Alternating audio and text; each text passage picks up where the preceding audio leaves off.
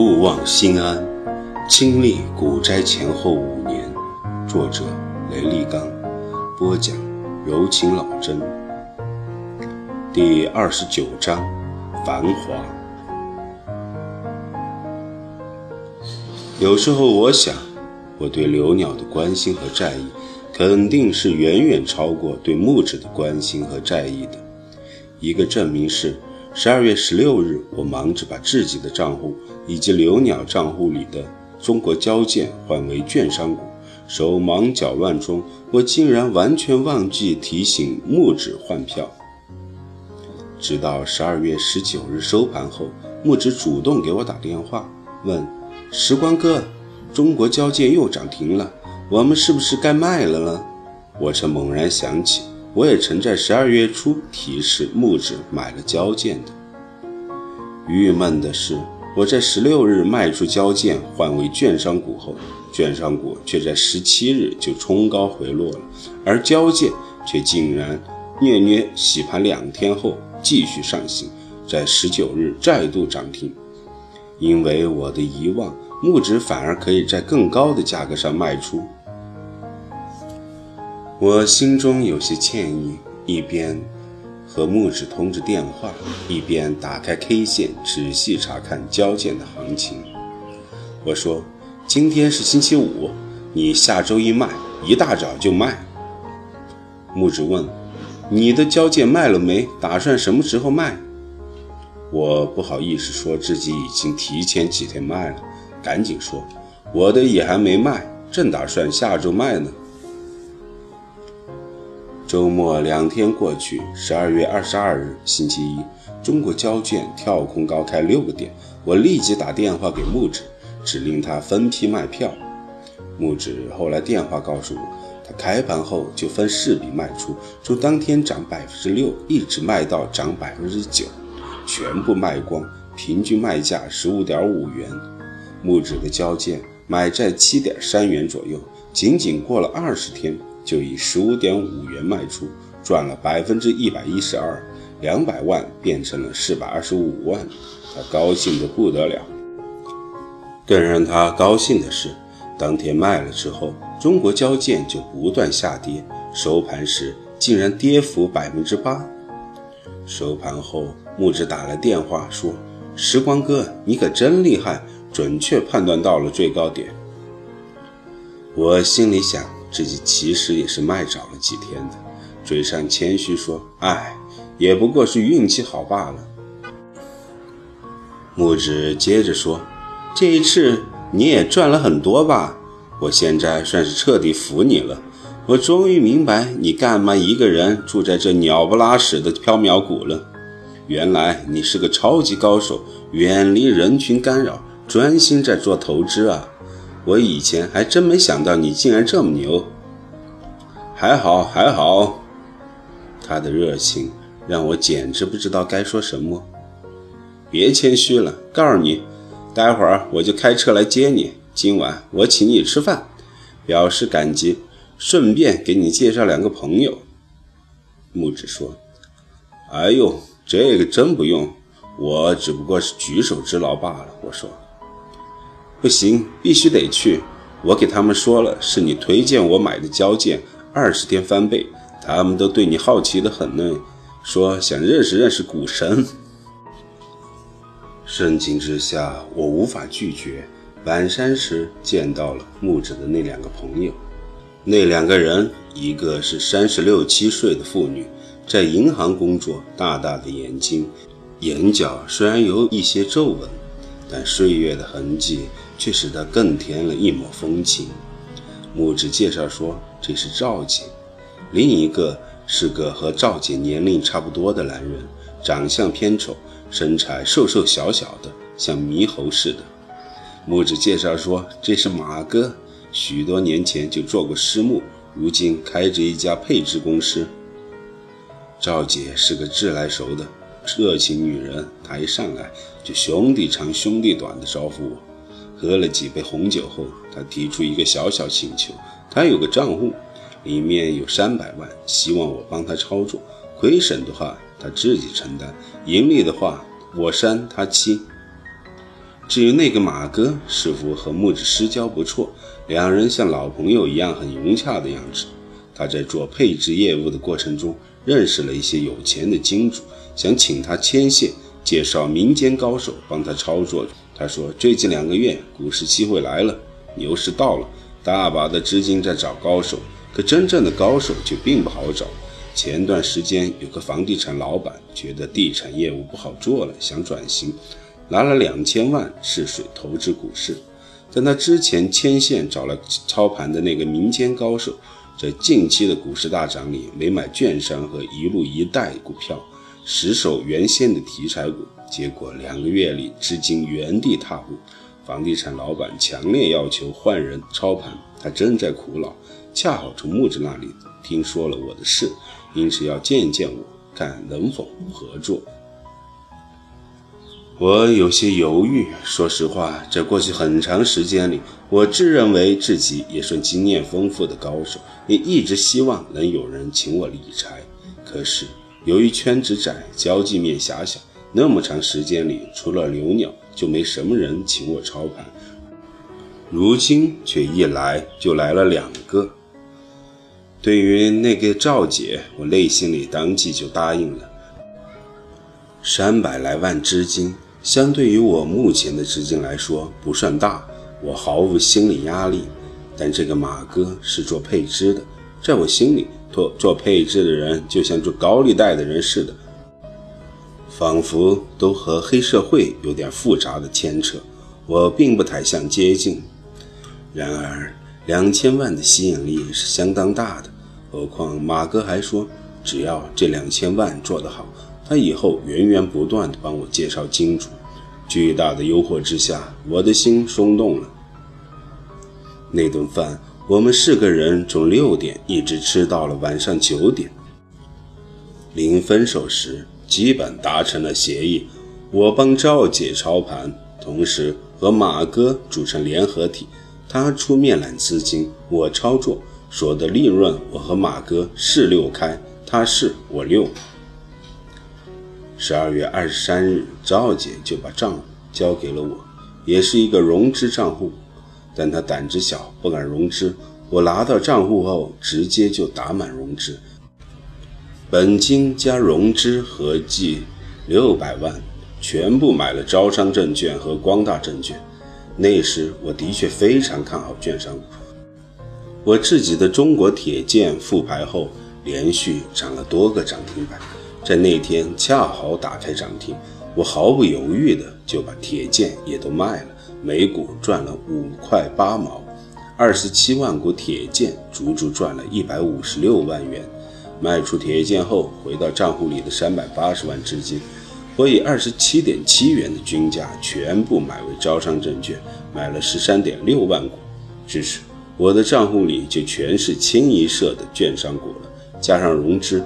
我投入在券商股上的总资金达到了一千七百八十万元，其中融资投入八百万元，全部为广发证券；自有资金投入九百八十万元，分为三支：东吴、光大、招商。略感遗憾的是，十二月十六日我买入券商股后，十七日冲高我没卖，之后他们就连续回落了多日。到十二月二十三日时，广发证券比我买价回落了百分之九，我损失了七十二万元。东吴和光大也回落了百分之四左右，两者相加损失了二十四万，合计损失了一百来万。市值大了之后就是如此，稍微回落一点，一百来万就不见了。但我当时并无任何惧意。一来，铁剑上刚刚兑现了一百五十六万，完全可以覆盖三只券商股上的损失；二来，我坚信券商股虐虐调整之后一定会再次大涨。也正因此，我才会信心满满的把赵姐的账户也全部买成了券商股。那天夜晚，我反复看着自己的账户，心里想：这个数字已经足够大了。我真的还有必要去帮人理财吗？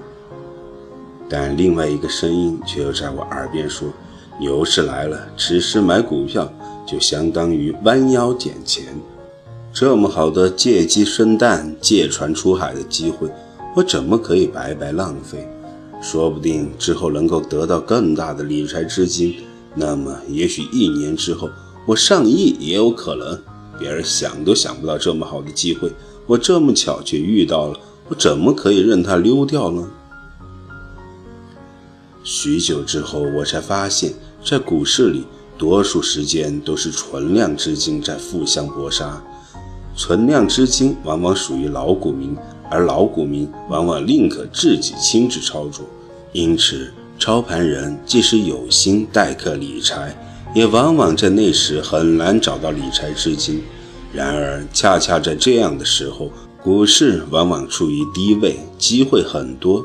遗憾的是，却总是找不到资金。而当牛市到来，并且持续一段时间之后，赚钱效应会把股市之外的资金吸引过来。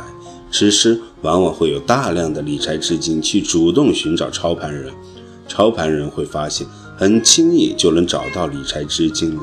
但此时，其实股市往往就已经到了比较高的位置，往往已经累积了一些风险了。所以，当你很容易找到请你操盘的资金的时候，其实此时恰恰是需要警惕的时候。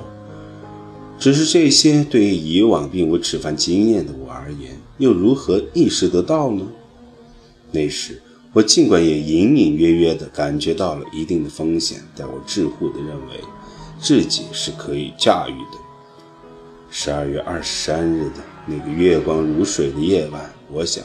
以我的水平，加上行情如此如火如荼，帮他们赚一年，说不定可以赚几倍。